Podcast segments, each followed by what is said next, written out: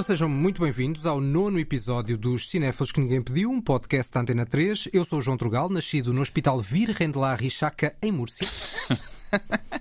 Bom, não estava nada à espera, não vim preparado com a minha cédula de nascimento, João. Este era um desafio que tu lançaste aí há uns Tens episódios. razão, que tens era razão. Ir não dizer- afunilando, né? Ir, Exatamente. ir chegando mais perto.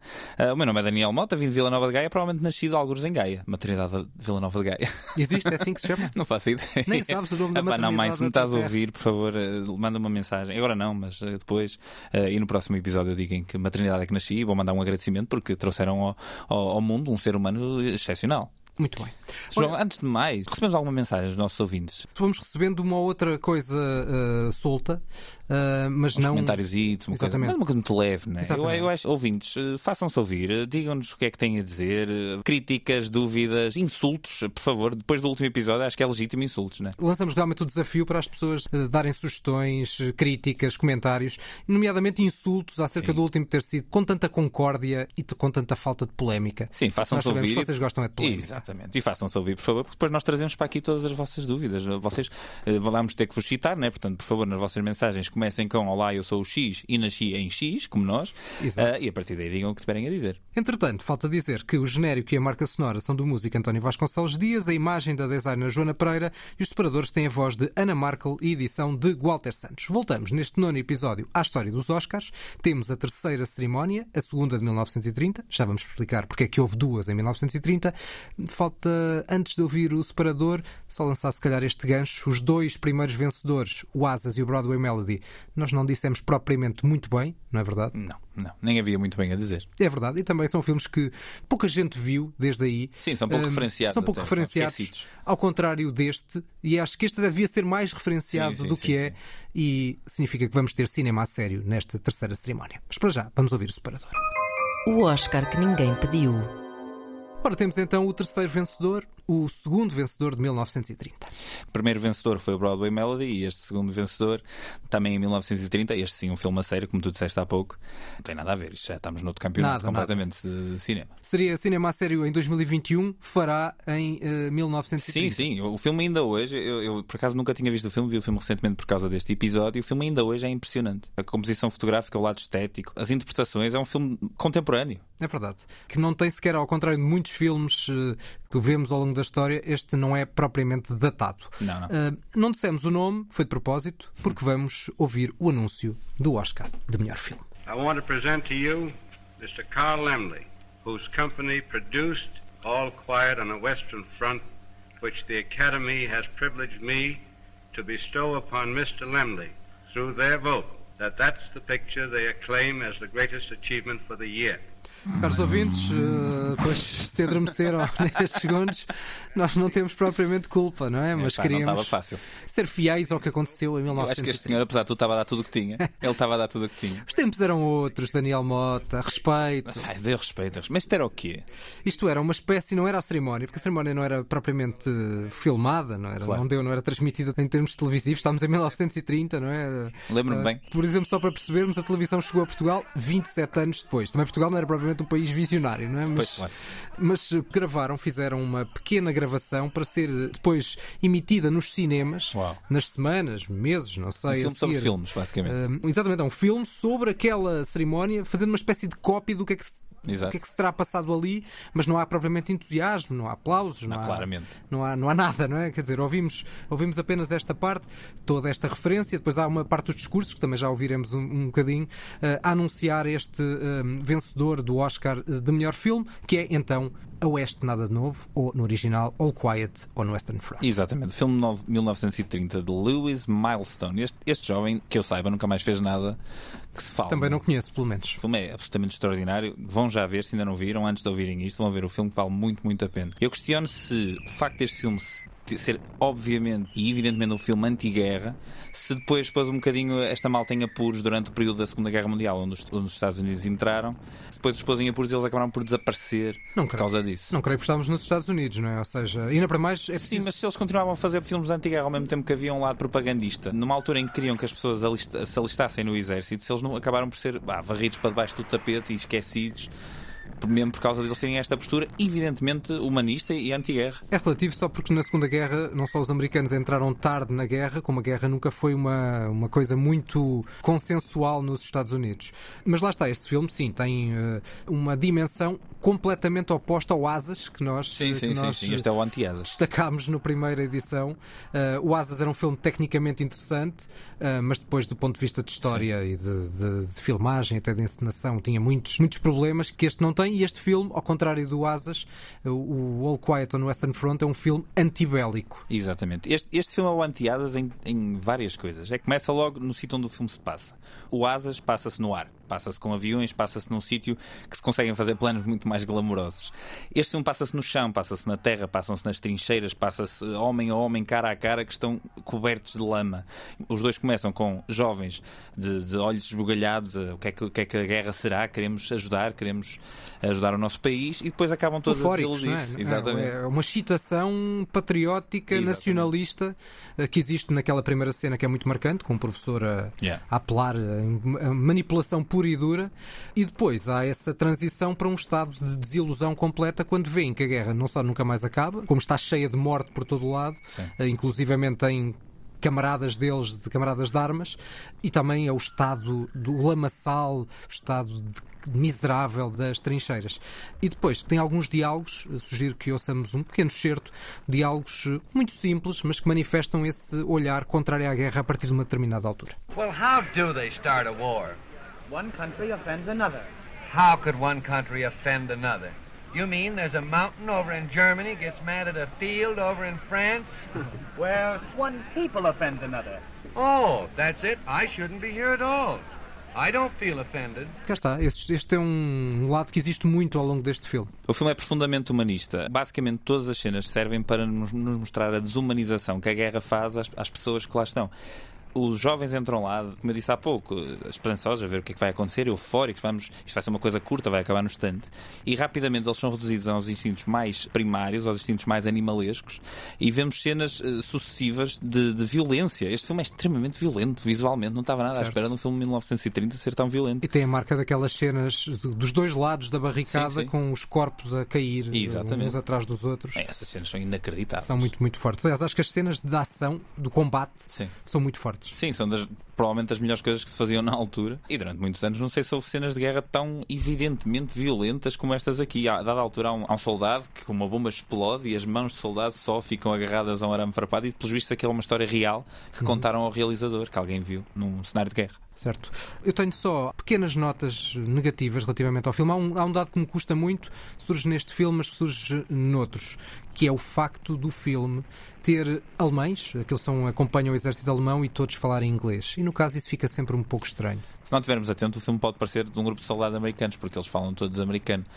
E, e depois podia, a personagem eu, principal normalmente chama-se Paul. Eu é acho que podia ser, eu acho que podia ser. Ou seja, isto é baseado num livro. Mas acho que é mais arriscado ser alemão. Feito eu, eu, na América, é muito mais arriscado o filme ser sobre alemães. Eu percebo, mas uh, o filme é de com base num livro, não é? Mas o livro tem uma preocupação que é claramente é aquele exército, como poderia ser outro qualquer, okay. de uma outra guerra qualquer, talvez não por causa das trincheiras, mas o facto de ser um lado da barricada ou do outro é perfeitamente indiferente para a história. E tu achas que no filme não é indiferente para a história? Eu por acaso acho que o filme consegue fazer daquelas personagens um bocadinho proxies onde nós podemos eh, ver qualquer jovem que foi para a guerra. Não, eu acho isso, exa mas exatamente por achar isso é que podia ela, a, a, opção do realizador e do argumentista podia ser transformar o exército alemão no exército americano, ou seja, aqueles soldados serem soldados americanos ou britânicos. Pois, era okay, mais fácil. Era mais fácil até serem soldados britânicos, porque aquilo é há ali um lado de desgaste da guerra Sim. que não terá existido no, no, nos soldados americanos. Mas eu, apesar de tudo, eu acredito que há uma simbologia extra por serem americanos a contar a história de alemães. Eu percebo, eu percebo perfeitamente. Numa lógica de, de uma mensagem pacifista, Exatamente. pacifista para o mundo. Acho que há outro aspecto, lá está, também é uma questão da época, não é? Porque há ali um lado de, de overacting em algumas cenas. Há uma cena, não vamos revelar muito, há uma cena da bota. What good are they to you? I can use them. My boots give me blister after blister. We'll be going, Franz. Oh, don't go. Stay just a little while longer. Eu acho que a cena é, é, brutal no livro. Lá está também, se calhar, algumas das questões que eu noto é de ter lido o livro. Uhum. O livro marcou-me imenso. Okay. E o filme não teve o mesmo impacto emocional e de, de mensagem que o livro teve. É essa discussão livro-filme. Eu acho sempre que depende do que é que tu consumiste primeiro. Claro. Tu, viste, primeiro o filme ou leste primeiro o livro? Li primeiro o livro. Lá está. É sempre o sido, problema. Se tivesse sido ao contrário, se calhar estávamos aqui a falar de como tu. Ah, pá, li o livro, mas não senti o mesmo que isso, senti a ver o filme. isso acho difícil. Não, não, não difícil. sei se é assim tão difícil. Já me aconteceu ter o percurso ao contrário. E enquanto estou a ler o livro, estou só. Tipo, eu estou a antecipar as cenas que já, que já sei que vão acontecer. Eu lembro-me de ter lido, por exemplo, o Rel- o Relatório Minoritário, que é aquele filme do- depois realizado pelo Spielberg, e o livro é do Philip K. Dick. Eu lembro-me de estar a ler o livro, e o livro até é bastante diferente do filme, mas lembro-me de estar a ler o livro e estar à espera, ok, quando é que ele agora vai fazer aquilo que eu sei que vai fazer? E depois não fazia, eu fiquei desiludido. É pá, ao livro. Então. E acho que esse percurso, quando é inverso, acabamos por dar mais valor ao filme do que ao livro. Eu não li o livro, não tenho esse, esse apego ao, ao material original e não achei este filme exagerado na parte do acting. Aliás, eu até acho este filme bastante contido na parte emocional e uma das coisas que contribui para esse lado é o filme ser silencioso do início ao fim. Não há Certo, uma não- não nota banda musical. É isso, é isso. Há ali um sonzinho de uma harmónica, mas de uma bela cena final. É uma bela cena, final. Incrível. Também não podemos. Também não podemos revelar muito, Não, não, não. muito sobre ela. Embora não haja assim tanto para revelar, há ali um sentido muito metafórico, mais do que a, a cena propriamente dita. É, Ou que seja, essa só cena- vendo. É Sabes que essa não é cena final, essa cena final eu, eu li que foi feita já durante o processo de edição. E aquela mão que tu vês na cena final, no plano final, é um plano de uma mão, pronto, acho que isto não é um spoiler. É, aquela mão é do realizador, nem sequer é do ator principal. Ah, é? Foi uma Sim, montagem, sim, sim. uma montagem para isso. Ora, vamos. Há pouco eu lancei o isco com a questão do discurso. Vamos ouvir um pequeno excerto do discurso de agradecimento do. Não é do realizador, é do produtor Carl Limley, produtor deste filme. This is probably the proudest moment of my whole life. And I also want to take this opportunity of thanking our own organization for having given the world a picture that will be remembered for a long, long time. Tem este lado interessante que é o filme ser lembrado por muito, muito tempo. E eu acho que, para além da questão do Oscar, este filme, também pelo livro que tem atrás, acho que ficou na história. Exatamente. E, e a verdade é que eu acho. Bem, vamos ter o tema para a segunda parte para discutir, né? mas não, há assim tantos bons filmes sobre a Primeira Guerra Mundial. Eu, por acaso, acho que há bastantes. Ui, vamos, vamos discordar. Não. Ou seja, o que eu quero dizer é filmes passados nas trincheiras. Há um exemplo mais ou menos recente que eu não acho particularmente famoso, mas filmes passados nas trincheiras eu não acho que haja assim tan- tanta coisa para explorar. Mas pronto, vamos deixar isso para a segunda Talvez, parte. Certo, isso é para a verdade, é verdade, é verdade. Uh, só queria falar ainda de algumas questões da cerimónia. Não explicámos porque é que houve duas cerimónias em 1930. O objetivo passava por aproximar o momento de elegibilidade dos filmes uh, à data da cerimónia. Para se ter uma noção, nas primeiras cerimónias, uh, os Oscars eram entregues em abril, maio. Não era muito diferente do que acontece agora, só que não eram os Oscars do, do ano anterior. Era até ao verão anterior. Ou seja, passava quase um ano até ao, momento final da elegibilidade. Estes Oscars que premiaram o All Quiet on Western Front foram em novembro e, portanto, já eram muito mais próximos do verão, mas continuava a ser o ano letivo, como nós sempre temos dito. A partir daqui é tudo ano a ano, não é? Não, não, ainda não é. Ainda não é? Ou seja, ainda é. Durante alguns anos vai ser em novembro a cerimónia, premiando os filmes, neste caso 1929, 1930, entre um Ok. verão e outro verão. Por Mas isso, este é possivelmente o melhor filme de 1930. Eu, eu fui ver a lista do resto dos nomeados e das outras categorias e na verdade nem conheci mais nenhum filme. Certo. Eh, Tenho vergonha de o admitir, mas não conheci mais nenhum filme Eu- que lá estava. Eu, por acaso, vi dois, dois filmes que estavam nomeados para o Oscar de melhor filme. Um deles é de um cineasta de que já falámos na última edição, o Ernest Lubitsch. No entanto, também não é um filme muito feliz, eh, chamado Love Parade. Tem eh, uma certa desconstrução, uma certa malandragem que ele tem em alguns filmes. Malandragem. Malandragem, é verdade. Ele tem muita malandragem nos filmes É dele. um maroto. Até porque ainda era. Ele continua a fazer filmes e a contornar a censura de alguma maneira, eh, já na América, este realizador alemão. Mas é um semi-musical muito datado nesta altura, mais um.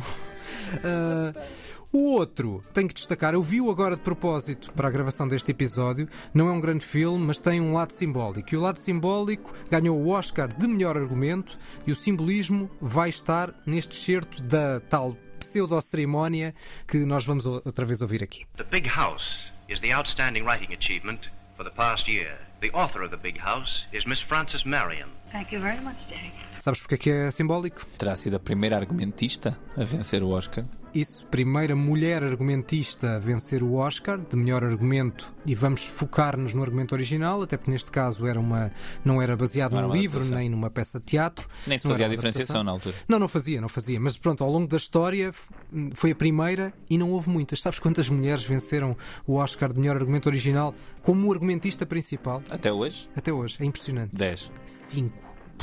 E uma delas, por curiosidade, fez o argumento do filme que nós escolhemos no último episódio para não ver. O Juno. É verdade. agora estou-me a sentir mal. agora estou-me a sentir mal pela nossa escolha. É verdade. E no entanto, E nós cascamos no argumento, ainda para mais. E eu também, ainda para mais, para aumentar este pseudo-misoginia, também não vou muito ser muito simpático para este argumento, porque o argumento não é o forte do filme, mas tem outros aspectos interessantes, de tal forma interessantes que foi um estilo que virou eh, escola, um tipo de filme muito concreto. Não sei se estás a pensar, chamando-se o filme Big House, o que é que poderá ser? Big House deve ser tipo aquela série da MTV, o Creeps. Não sei o que seja, não sei.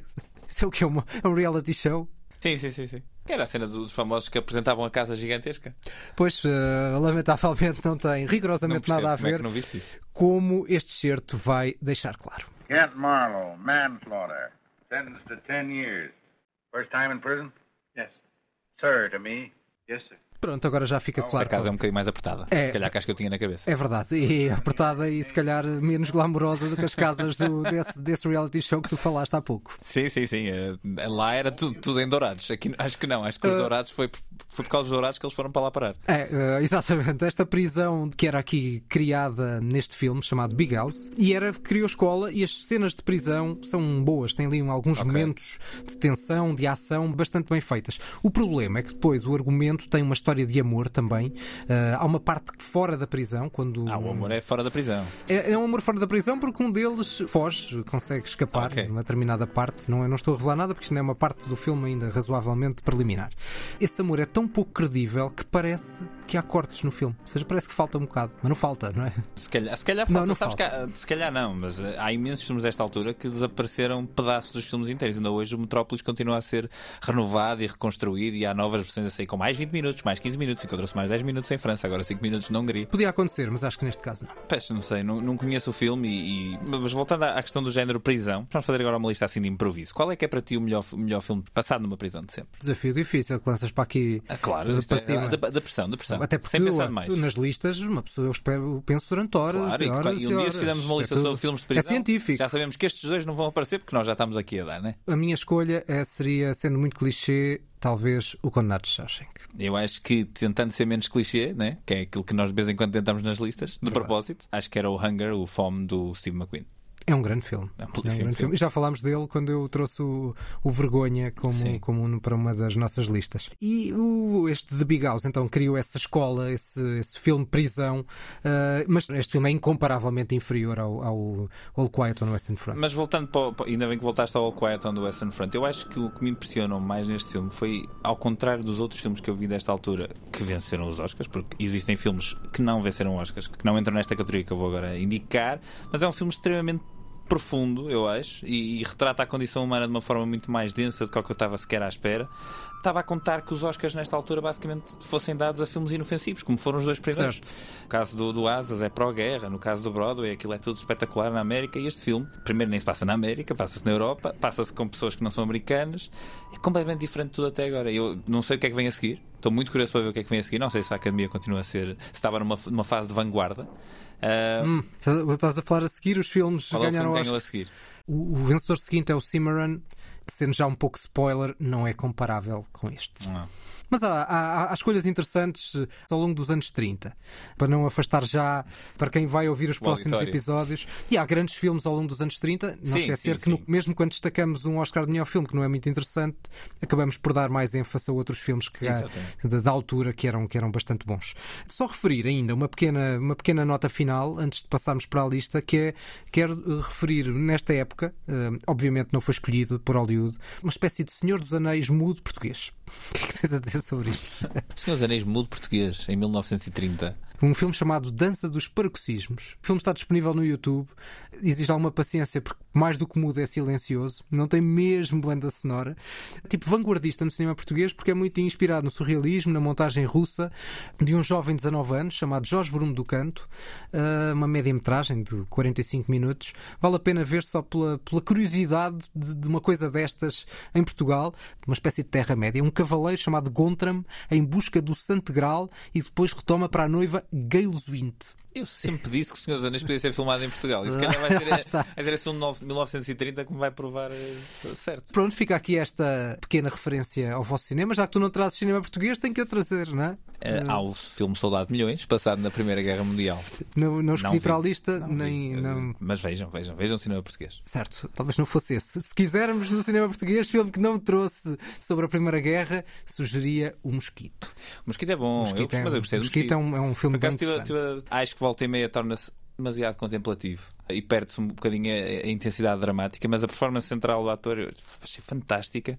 Pá, o final é brutal. Eu gostei muito desse filme. Já estamos a fazer, no fundo, uma pré-lista, é? Sim. E, e estamos a revelar, como há pouco já tínhamos dito, que os filmes da segunda parte são filmes sobre a Primeira Guerra Mundial, mas antes falta a nota deste filme, do All Quiet on Western Front, vencedor do Oscar de 1930, na segunda cerimónia de 1930. Eu vou avançar destemido para um 9 em 10. É lá! É, eu gostei muito, muito, forte.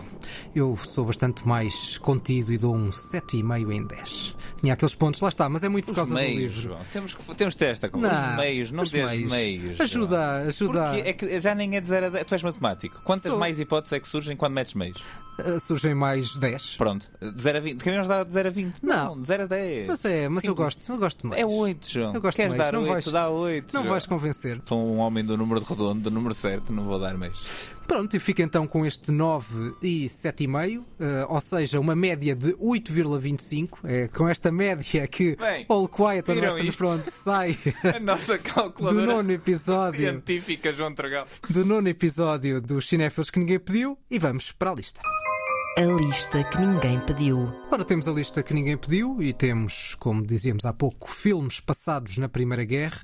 Vamos, se calhar, recordar as regras, não é? As regras do jogo. Nós trazemos sempre dois filmes a não perder e um filme a não ver e fazemos-lo em jeito de desafio quiz. Ou seja, eu não sei as escolhas do Daniel Mota e o Daniel Mota não sabe as minhas. Eu adivinho sempre e o João falha sempre. Mentira, mentira. Por acaso até estou a adivinhar mais. sim, tu- que- tu estás a ganhar, mais- estás a ganhar, é Não, não sei, não sei se é verdade. Pode acontecer isso porque tu houve vários filmes que tu não viste, não é? Sem ver fica mais difícil. Não, claro, não é? assim é, está certo, assim não, assim não dá. Exato. Assim não dá. Eu acho que os filmes que eu trouxe hoje, tu viste-os todos. Eu- Portanto, estou muito curioso para ver se tu adivinhas todos. Vamos lá ver então. Vamos à tua, tua primeira escolha? A minha primeira queres. escolha é já para a polémica. Já para a polémica? Acho que sim. Não sei qual é a tua opinião sobre este filme, mas eh, o filme não é assim tão bem amado e eu acho o filme bom. It's a white flag, ain't it? You see the white flag? Just after tending to this here horse is all. Get back, you stupid git! I thought perhaps you might need these for the barbed wire. Sotaque muito britânico, Ok? British Primeiro dado. Este filme é de 2011, ah, mas. de um não- realizador que nós já cascamos. que já E que não queremos cascar mais. Ah, o Steven Spielberg, ok. Exatamente. É o Cavalo de Guerra. Exatamente. É um bom filme. Ah, gostaste do Cavalo de Guerra? Gostei. Ei, eu pensei que ia nos discordar Não. aqui. É um belo filme, não é? Não, belo filme. Eu belo acho que é um belo filme. Epá, acho que é um belo filme. Eu acho que, há, eu acho que há um bocadinho, há um ódio estranho à volta deste filme, porque ele é desavergonhadamente um filme de Hollywood clássico, emocional até mais não. Vá, lamechas, um Não pouco é- lamechas. Não, mas lamechas no, no, no sentido que noutras mãos... melodramático. Se lhe quiser chamar melodramático, eu aceito. Melodramático com um toque lamechas Por causa das cenas filmadas no pôr do sol, infinitas, que nunca mais acabam durante o filme, aqueles tons dourados, é isso que te. não só, toda aquela relação dele com o avô Sim. e aí com o cavalo, tem ali uns toques de lamechas, mas atenção, é lamechas em bom, Sim, sim. no sentido que noutras mãos, se não fosse Ah, no claro. Spielberg, aquilo Não, se- se- este ficaria uma charupada do fim do um, mundo. de um realizador menos interessante, uma charupada do fim do mundo. Este argumento nas mãos de um realizador menos competente ia ser desinteressante. Eu acho que este filme, acima de tudo, é uma carta de amor do Spielberg ao David Lean, do início ao fim. Há paisagens, há cores fortíssimas, há, há momentos em que a câmera, há, ao modo do Spielberg, faz aquele dolly in, aquele zoom in lento à cara do protagonista e ele está a olhar para o infinito. O filme acho que é extremamente bem executado do início ao fim. O elenco é brilhante, está recheado de estrelas do cinema britânico, desde o David Thewlis ao Benedict Cumberbatch, ao Peter Mullen, ao Tom Hiddleston. Infelizmente, o papel principal é deixado provavelmente para eh, o ator menos interessante e menos forte do filme. Eu acho que isso é uma das coisas que impediu muita gente de gostar do filme. Era um ator pouco conhecido, não é? Sim, eu não estou a falar de cavalo, estou a falar do é o ator? Como, como é, que- como é que ele se James? Irving. O ator não era muito conhecido, mas de qualquer maneira. Foi um risco, não é? Foi É um risco, mas eu acho que é um risco que neste caso não compensou por aí além. O personagem principal deste filme, eu, eu acho que é o, o ponto onde o filme perde imensa força, porque lá está, é um filme emocional, mas quando se quer ter essa emoção bem retratada no ecrã, convém que os atores sejam capazes. Se calhar de... é aí que vem a tal lamechice. Pois, o Lamechas em bom que tu, que tu defendeste, isso eu percebo, concordo, compreendo. aceito. Agora, falar-se deste filme como uma espécie de, um, de uma superícia de lágrimas do início ao fim, pá, acho que não. Acho que o filme é bom. Tem esta cena que eu pus aqui, este t-shirt onde dois soldados de campos adversários estão a tentar libertar o cavalo de arame farpado. Eh, e não vou dizer o que é que acontece a seguir, senão é spoiler, e já estou quase no, no limite. Já estás Eh, quase, já estás quase. já estou quase no limite. Eh, e tem este- estas cenas humanizantes de uma forma muito diferente do All Quiet on the Western Front, que é um filme muito mais seco, muito mais duro. Este filme é romântico e, apesar de ser romântico, continua a mostrar coisas duras da guerra, mas é muito mais um uma fantasia à volta do- da história de amor, entre aspas, de um- entre um rapaz e o seu cavalo. Posto isto, vamos para a minha primeira escolha. É um clássico dos clássicos, de um extraordinário realizador e é um filme dois em um, porque é um grande filme de guerra e é um grande filme noutro registro que acho que já vai ficar um bocadinho claro no certo que eu vou passar. I ordered an attack. Your troops refused to attack. Our troops did attack, sir, but they could make no headway. Because they didn't try, Colonel. I saw it myself. Half of your men never left the trenches. A third of my men were pinned down because the fire was so intense. Don't quibble over fractions, Colonel. The fact remains that a good part of your men never left their own trenches. I'm going to have ten men from each company in your regiment tried under penalty of death for cowardice. Penalty of death? For cowardice! They've skim milk in their veins instead of blood. Isto é do Kubrick? É do Kubrick, precisamente. Isto é Horizontes de Glória? Exatamente, nem mais. Pois, isto era a minha escolha, a minha segunda escolha para filme a ver. Porque é quase impossível, incontornável. É possível ev- evitar este filme quando se fala da Primeira Guerra Mundial. É verdade. Grande filme de guerra e é um grande filme de tribunal ao mesmo tempo. Sim, há imensas cenas passadas, não só nas Tribunal trincheiras, Marcial. como, como no Tribunal Marcial. Vou-te deixar a ti falar do teu filme. Certo. Eu, apesar Mas de ter aqui uma lista de cenas para dizer, mas Podes, podes avança, avança, meu caro, avança. É um dos primeiros grandes filmes do Kubrick. Eu não, não sei se viste. Este foi o primeiro filme, dos que ele fez, foi o primeiro filme que eu vi. Pois, acho que há um grande filme já anterior chamado Um Roubo no Hipódromo, Sim, The sim, Killing, mas eu nunca vi. Dos mais conhecidos, é talvez o primeiro grande filme, lá está. Um, e mostra muito bem os dois lados da guerra muito distintos. As trincheiras por um lado, os palacetes por outro. Exato. A miséria por um lado, a opulência por outro. A morte por um lado, a burocracia por outro. Tudo filmado de forma absolutamente assombrosa. Aqueles travelings, a profundidade de campo, tudo muito, muito, muito bem feito, como Kubrick sempre nos habituou ao Sim. longo da, Ainda não da sua filmografia. É verdade, em nada. Estava é, a ser uma, uma omissão escandalosa. Certo, porque Só, não- só quando eu referenciei o Shining a falar do Spencer. Talvez, única micro-referência. Porque também não fez muitos filmes. Fez muitos filmes incríveis, Sim. mas, mas terá feito 12, 13, 14, 15 filmes. Não é um realizador com uma filmografia imensa. Não. Mas é curioso, tanto o Spielberg como o Kubrick são dois realizadores que são muito conhecidos por serem técnicos, ou seja, realizadores que têm sempre uma inovação tecnológica nos filmes dele, e eu acho que nós acabamos por trazer aqui dois dos mais emocionais, toda a filmografia dos dois. Este filme, principalmente na cena final, que é arrasador, eu, eu achei extraordinário. Uh, este filme não, Arrepiante, até estamos a ouvir em fundo a música que acompanha esse final, não é? Sim, este filme é, é um filme cínico acerca de guerra. Tal como o All Quiet on the Western Front, este filme é claramente anti-guerra. E faz essa oposição que tu falaste, a oposição do- das trincheiras, com os travelings infinitos, com os palacetes. Ah, o Kirk Não é nada está simpa- fantástico neste filme. É verdade, é verdade. Ele é, digamos, eh, a aura de, de bom senso no meio daquele processo Sim, todo, sim, não é? sim, Quer dizer, de princípio, de homem de princípios, eh, vertical que não cede perante as circunstâncias. E o filme mostra isso, tem esse lado anti-guerra, tem um lado muito negativo sobre a desumanidade, mas por outro lado, nessa cena final, dá-nos um caminho de esperança que é maravilhoso. Eu acho que não consigo apontar um único pormenor eh, menos Negativo. positivo neste filme. Não É, sei se consegues. eh, Nada. A única, As a única instituições- coisa negativa é que não há assim tanta gente que tenha visto este filme. Eu acho que se concentrou mais na filmografia mais tardia do Kubrick. Ele, ele faz este filme, a seguir vai fazer o Spartacus, salvo erro. Certo, é verdade. O Kirk Douglas arrasta-o para o Spartacus eh, e depois acaba por não ser uma experiência muito feliz. E depois ele segue sendo um dos realizadores mais inovadores. Sabes, eu na, eu na faculdade tive um professor meu, ele não gostava do Kubrick, professor de realização não gostava do Kubrick, dizia que o Kubrick não era um realizador, dizia que Kubrick era um engenheiro. Porque em cada filme ele fez uma- inventou qualquer coisa, seja as lentes do Barry Lyndon, seja. Então e não gostava, não é mesmo? E não gostava, dizia que ele era um engenheiro. Pronto, é obviamente que é uma visão redutora do que é que é o Kubrick para a história do cinema.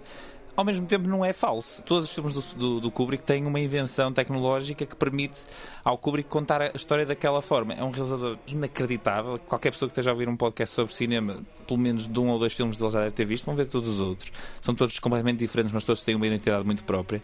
Neste filme ele começa a construir essa identidade. Tens imensos planos de já com as grandes angulares que depois foram popularíssimas na, na obra dele e uh, pá, é um filme extraordinário. Certo. E uh, se calhar as instituições é que talvez não, não terão gostado muito do filme. Quer o exército, quer a igreja, que também não fica muito bem, muito, não, não é muito bem vista ali. O olhar sobre a igreja não é propriamente muito positivo. Ele seguiu a fazer filmes uh, contra a guerra, né? Certo. É este, este filme, O Doutor Estranho Amor, O Próprio Nascido para Matar, são filmes claramente contra a guerra e são todos extraordinários também. São todos extraordinários. Este é provavelmente o meu favorito desses três. é o teu favorito? Eu acho, que é o, meu acho que é o Doutor Estranho ambos. Mas são os três incríveis, não há nada a dizer. Vamos, eh, se calhar, passar para. A tua segunda escolha agora. A minha segunda escolha, é verdade, porque a tua segunda. A minha segunda era, era esta. esta. Exatamente. A minha segunda escolha é um filme bastante posterior.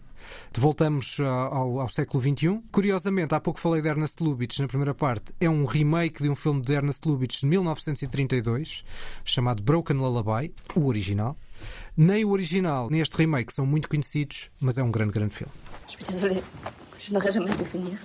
Mais non, pourquoi vous dites ça Je suis pas à ma place. Anna, je vous comprends. Moi non plus, j'ai pas pu jouer devant les Hofmeister, vous vous souvenez? Vous avez pensé à Franz? C'est ça? Non. Non, je pensais pas à Franz. Je pensais à vous, Adrien. À moi? Vous n'avez donc rien compris. Tens alguma ideia? Eu acho que aprendi no último episódio a não, a não cometer o erro de dizer em inglês o nome de filmes franceses. Portanto, eu, eu, eu, vou tentar dizer em português. Acho que ah, o então, se, se é assim, em português falhar. é um longo de não sei que de noivado. Não, não, não. Não, é, o, não, não é, é esse filme? Não é, isso é do Jean-Pierre Jean Genet. Não, ah, não é este. Não é, não é, não é. Ah. Falharias logo com essa introdução porque o título do filme está dito neste certo duas vezes. O título é o nome de uma personagem que não existe no filme, chamado Franz. Ah, se eu vi este filme, é brutal, meu. Realizado por François Ozon. E não sei se sabias, olha, eu não sabia, era um remake de um filme antigo. Não, não fazia, não fazia ideia. Também um não fazia ideia quando vi. Isto é passado no pós-guerra, nas feridas da guerra, da Primeira Guerra, naturalmente. No caso, temos um jovem alemão, que é o Franz, que já está morto, e há um jovem francês que vai visitar a campa, aparece na terra natal do Franz, para Exato. visitar a campa de forma misteriosa. Só dizer, eh, já agora, este mistério existe neste filme, não existe no original, ou seja, no original nós já sabemos o que é que aconteceu e eu acho que este filme ganha um gancho por isso. Não fazemos ideia, também não vamos revelar aqui, não faz parte da sinopse, porque raio é que ele está ali a visitar a campa de um, de um jovem alemão. É um filme também muito pacifista, concordarás, não é? Porque há uma sim, mensagem sim. de aproximação entre povos. Aqui ouvimos um diálogo em francês, mas grande parte dos diálogos são em alemão. Neste caso, o. Foi isso, me enganou, na verdade, senão eu tinha adivinhado. Exato. Até porque o alemão é especialista, não é? Não, claro. já fui... Ah, já me enganei. o filme tem um toque formalista, porque também anda entre o preto e branco e as cores, uhum. e as cores representam um lado mais idílico, mais positivo, numa história muito triste, muito pesada. Tem grandes interpretações eh, de grandes atores. Há uma atriz alemã que eu gosto muito, fez, fez outros filmes alemães de um realizador chamado Christian Petzold. Ela chama-se Paula Beer eu acho que é, é, uma grande história, sensibilidade no melhor que o Ozon teve. François Ozon, o realizador francês, acho que tem altos e baixos, tem muitos tiros ao lado em alguns momentos. Este é um momento de enorme sensibilidade. Eu acho que quando ele entra neste registro mais realista, uh, as coisas funcionam particularmente bem. Eu dele gostei mais do swimming pool do que. Lá está, lá vou eu dizer o nome em, em, inglês. Mas acho que ele não tem tradução nesse caso. O swimming não? pool é mesmo swimming pool. Pronto, é, dele é o meu filme favorito. Eu este filme lembro-me acima de tudo de ter uma fotografia extraordinária. O France, para branco do início ao fim. É que muitas vezes. Do início ao fim não, lá está, tem a tal, sim, tal toque sim, sim, sim, tens razão. Mas é só mesmo toques, por isso é, é normal que não o, te lembres. Uh, o filme, a, a, verdade é que muitas vezes quando se faz fotografia a preto e branco, é uma forma simplista de, de abordar a fotografia, porque ao, a partir do momento em que estamos a retirar a cor de uma imagem, estamos imediatamente a torná-la menos realista, logo vai-nos sempre parecer melhor. No caso do Francis, eles conseguem trabalhar bem os contrastes e a iluminação, os interiores e exteriores. Há uma cena perto de um lago, salvo erro, uhum. pá, que é extraordinária. Uh, é um filme muito interessante. É verdade. Passado, lá está, ainda na propósito da lógica de ser remake, tem uma parte também de narrativa muito maior. Essa parte francesa, digamos hum. assim, não existia no filme original. O filme original também é um filme interessante, de 1932, mas este, este é, é outra coisa. É daqueles remakes que, na lista que podemos fazer um dia destes, que é remakes melhores. melhores Mas tem que fazer um episódio só sobre isso. Melhores do que o original original, é verdade. Há, há coisa. muitos, há, Há há- muitos remakes. há pano para mangas. Ou fazemos várias listas, não é? daquelas coisas que às vezes podemos, podemos sempre repetir. Posto isto, depois dos grandes filmes da Primeira Guerra, vamos para o demónio. Não é o demónio, não é o demónio. A minha escolha para filme a não ver é um filme que foi extremamente elogiado na altura que saiu e eu não entendo porquê. Nooit ze diegene die niet konden ontsnappen, die worden als slaven meegenomen. Wat is dat gebeurd? Bert, aan die andere kant van die Louvre. Dinah, we have to go. We need to help these people. We have to stay on mission. The next safe crossing is at least a day away. What are we waiting We for? cannot leave without helping them. These people are dying. Só para contrariar aquela ideia de que acerto algumas coisas, desta vez Reparaste que eu fiz o mesmo que tu fizeste. Pus um enxerto numa língua que não é a língua do filme eh, para te trapacear. Eh, Este filme é 2017. E muito- Realizado por uma mulher, que é a Patty Jenkins. Provavelmente não viste É filme. super-heróis. É o Wonder Woman, Mulher Maravilha. Não vi, não vi. Eh, e portanto, se tu dizes para eu não ver este, mas não vou ver. Não, não vale a pena. Uh, eu não tenho nada contra filmes de super-heróis. Há imensos filmes de super-heróis que são bons. A verdade é que filmes de super-heróis vieram ocupar um espaço que sempre existiu no cinema, principalmente o americano, que é há um género que a dada altura tem um imenso fogo e ganha imensa força. Aconteceu com os westerns e agora está a acontecer com os super-heróis. Os filmes nunca mais acabam, são todos sucessos enormes de bilheteira, portanto vão continuar a sair e a fazer mais. E no meio disto tudo existem exemplos extraordinários, filmes muito bem feitos. O segundo Batman do Nolan, o primeiro Batman do Tim Burton e o segundo do Tim Burton. Existem filmes bons. Também existe o Joker, que é um- uma cagada. Ah, bom. já vamos. Não vamos, não comece já. é muito mauzinho. Não, não vamos quando, entrar por Quando aí. trouxeres para aqui filmes eh, sobrevalorizados, eh, a lista de filmes sobre- sobrevalorizados, eu vou pôr o Joker em Vou primeiro. meter, vou meter voltar aos eixos, porque o Joker há de ficar para outro dia. Tu dizes Joker, ainda para mais. né? Digo, O- é como é o programa do Vasco Palmeirinho. Exato, era isso que eu ia dizer. Na verdade, estou a dizer mal do programa do Vasco Palmeirinho. Faz, se estás a ouvir, força, o teu programa é ótimo, é muito melhor que o filme. Não é. Ahm, E nada contra o concurso. Nada, nada, mas muito contra o filme. Ahm, a verdade é, o Wonder Woman 2017 eh, de Patty Jenkins foi um filme que na altura foi recebido com imensos elogios, um grande filme de super-heróis, etc. Eu fui ver o filme com essa expectativa e o que eu encontrei foi um filme vazio de carisma, muito por culpa de a atriz principal ser um buraco negro de carisma que é a Gal Gadot, que continua a provar, filme após filme, que é isso mesmo, uma estrela de Hollywood estranhíssima. Ela- A mulher não tem ponta, não é boa atriz, não... enfim. O filme, acho que dentro do género há tanta coisa melhor. Ah, não entendo mesmo os elogios que este filme recebeu e é a minha recomendação para filme não ver. Ação de super-heróis na Primeira Guerra. Podia- é uma Sim, coisa sim. curiosa, em Esta teoria. cena Em que, eu teoria tô- não é? que eu tenho aqui é passa-se numa trincheira. Aliás, foi por causa disso que eu pus esta cena aqui em específico. E a dada altura, o que acontece é que a nossa heroína ergue-se trincheira e começa a desviar as balas todas com os seus braços eh, e salva toda a gente. Descrito é um bocadinho Não pior do de que fantasia. Eu adoro fantasia, só que isto é mau. Isto sim ela mexe, João. Ok, não Bem, vi, e a história de amor neste filme, e o, e o terceiro ato deste filme então é um desastre completo. Muito Mas sobre filmes de super-heróis desastrosos, eh, deixem-me só fazer aqui um micro à parte. Vi o Eternals, o filme da Chloe Zhao, e não entendo como é que aquela pessoa realizou um filme tão bom como o Nomadland. Não entendo. Vi o trailer e fiquei sem vontade não de ver o entendo. filme. É mal demais. Parece um filme, se calhar, não é de realizador, não é? Pá, mas há coisas que são de realizador, ou seja, dirigir atores é de realizador. Ela vai sempre ser uma realizadora que vai dirigir atores. Ela consegue transformar a Angelina Jolie, pá, não sei, no maior canastrão possível e imaginário. Certo. Bom, por falar em desastres, vamos para a minha escolha. É uma homenagem a Lúcia, Jacinta e Francisco, os três pastorinhos. Ok. Não é, mas, mas podia ser. Tell me you know the way. I know the way. I'm going to head southeast until I hit a coast. I'll pass through the town and out to the east, all the way to Quasiel Wood. It'll be dark by then. That won't bother me. I'll find the second. I'll give them the message. And then I'll find your brother. Ah, pois. O menino escolheu 1917. É verdade, daí a homenagem O aos... videojogo O 1917. videojogo de 1917, não é? Não é um videojogo, mas podia ser. Preferia que fosse. Preferias que fosse. Preferia que fosse. Bom, Mas é um videojogo fácil, porque por uma dada altura parece que nós estamos a acompanhar a personagem principal, estamos a jogar mal, e mesmo estando a jogar mal, ele consegue fugir às balas todas. Portanto, eu sinto que estou com um comando, pá, estou a carregar os dois todos ao calhas. Sim, sim. Não, a questão é, Eh, quando estás com comando, ao menos ainda tens coisas para fazer para te ir entretendo. O que este filme faz é adormecer-me os sentidos todos, porque é um filme profundamente académico. É a maior crítica que eu lhe consigo fazer.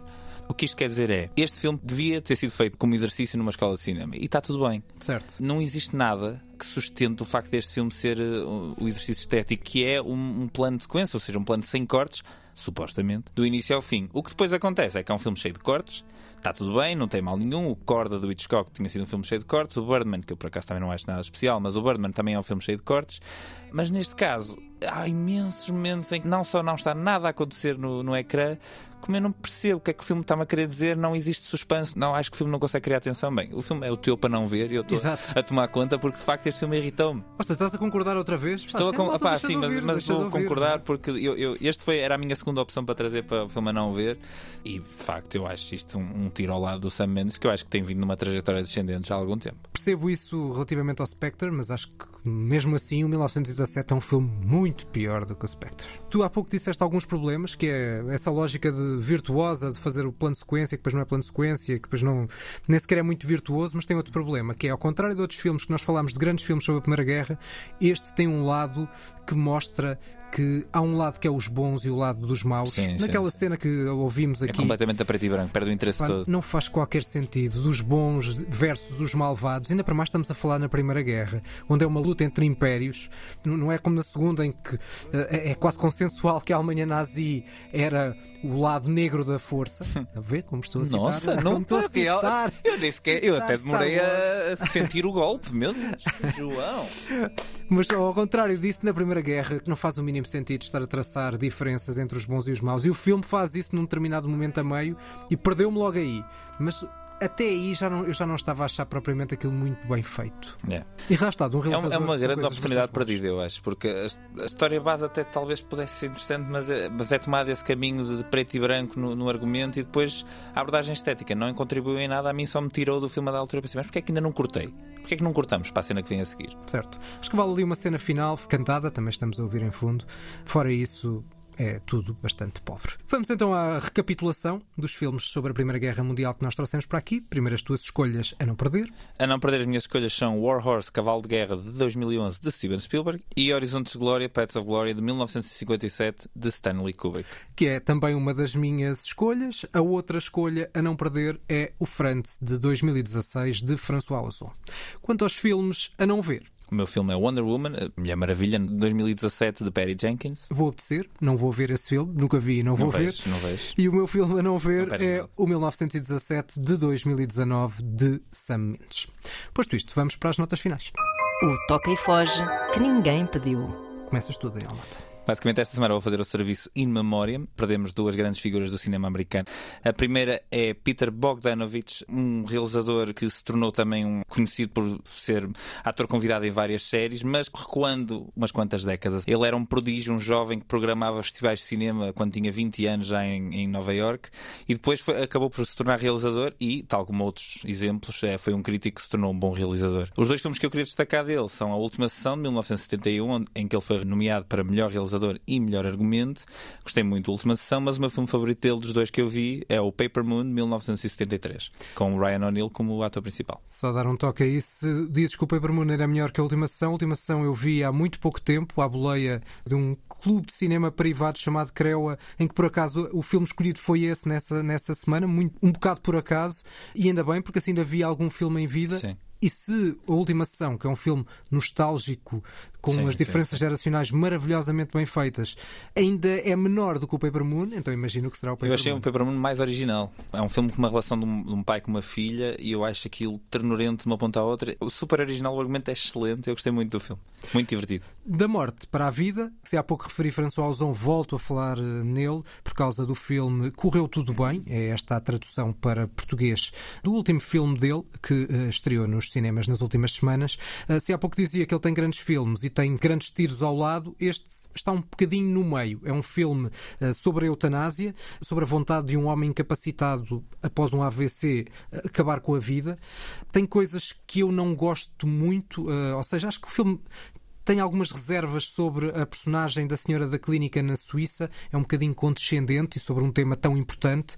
É um filme em que falta algum rasgo, não tem grande identidade.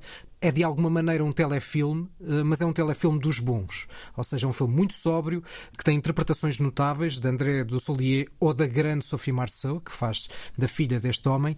É um filme muito competente. Não é um grande filme, mas é um filme muito competente sobre a eutanásia e que sugiro que vejam. Continuando o serviço in memoriam, também faleceu recentemente Sidney Poitier, um ator extraordinário. Primeiro afro-americano a receber o galardão de melhor ator principal pelo filme Lilies in the Field, Uma Voz nas Sombras, de 1963. Eu não vi este filme. O filme que eu vi com o Sidney Poitier foi o In the Heat of the Night, eh, No Calor da Noite. Um filme muito interessante sobre raça e sobre as relações entre ele e outro polícia. Ele é um investigador no filme e chega a uma cidade e vai investigar um crime e tem que se deparar com todos os diferentes níveis de racismo naquela cidade. E outro filme extraordinário dele que eu não vi, mas toda a gente diz que é espetacular, que se chama Guess Who's Coming to Dinner. Eu não sei que filmes é que tu viste do Sidney Poitier. Acho que nada, provavelmente Eu nada. recomendo o In the Heat of the Night, enfim, por causa desta tragédia, né? por causa dele É um ter- desafio sempre, não é? Vamos, vamos ver mais filmes dele. Muito bem. Fechamos com Maradona, que também já não está entre nós, não é? Portanto, estou a prolongar um bocadinho o teu in memória, mas embora Maradona já tenha morrido há uns bons anos. É o novo filme de Paulo Sorrentino, da Netflix. Está na Netflix aí há cerca de um mês. Não é bem bem sobre Maradona, mas tem o contexto, porque é passado em Nápoles nos anos 80 e a chegada de Maradona ao clube, ao Nápoles, está lá presente. Acompanha um jovem adolescente, fanático pelo clube. O filme chama-se A Mão de Deus, faltou dizer, é o novo filme de Paulo Sorrentino, o realizador da Grande Beleza. O facto daquele miúdo ter ido assistir a um jogo de futebol tem de uma determinada forma, não vou dizer como, consequências muito importantes na vida dele. Eu acho que não é um filme 100% bem aproveitado. Esta história da mão de Deus de Maradona e da forma como uh, Maradona acabou por ter influência na vida dessa pessoa um, é muito interessante. No entanto, eu acho que o Paulo Sorrentino é melhor realizador do que é argumentista. Perde-se um bocadinho o foco. Já aconteceu isso noutros filmes dele. Não é o meu filme favorito de, dele. Uh, também não é a grande beleza. É a juventude sobre, curiosamente, Uhum. uh, a velhice com os grandes Michael Caine e Harvey Keitel. No entanto, é um filme interessante, com grandes momentos de cinema e tem uma ironia deliciosa que é muitas vezes comparam o Sorrentino ao Fellini e ele aqui mete o Fellini como uma personagem Ah, ausente, não aparece, não é? Evidentemente, não há ninguém a fazer de Fellini, mas ele está lá, é citado várias vezes porque está a filmar em Nápoles naquela altura e portanto é, é um pescar de olho do Sorrentino. Ah, é? Dizem que eu sou igual ao Fellini? Então tomem lá o Fellini referido várias vezes. Eu estou muito curioso para ver este filme, ainda para mais porque eu acho bastante graça ao lado kits eh, e exagerado e até quase estriónico que o Sorrentino tem, principalmente no Grande Beleza. E estou muito curioso para ver este filme. São estas as despedidas entre a morte e a vida, não é? Andámos aqui entre as duas partes nestas notas finais. São as despedidas, passem pela nossa página eh, dos cinéfilos que ninguém pediu, quer no Facebook, quer no Instagram. E não esqueçam, deixem-nos notas. Sim, sim, insultem-nos, mandem mensagem, digam que nos adoram, seja o que isso for. Exatamente. Críticas, sugestões, falem de nós, bem ou mal, não é? Já, Sim. já se dizia, já vale a máxima. De resto, este podcast da Antena 3 volta daqui a duas semanas com uma efeméride do décimo episódio, não é? Temos de trazer um bolo e soprar É umas verdade. É verdade, já temos. É pequena, a nossa primeira pequena efeméride. Até lá. Até lá, e citando Sidney Poitier no In the Heat of the Night, They Call Me Mr. Tibbs.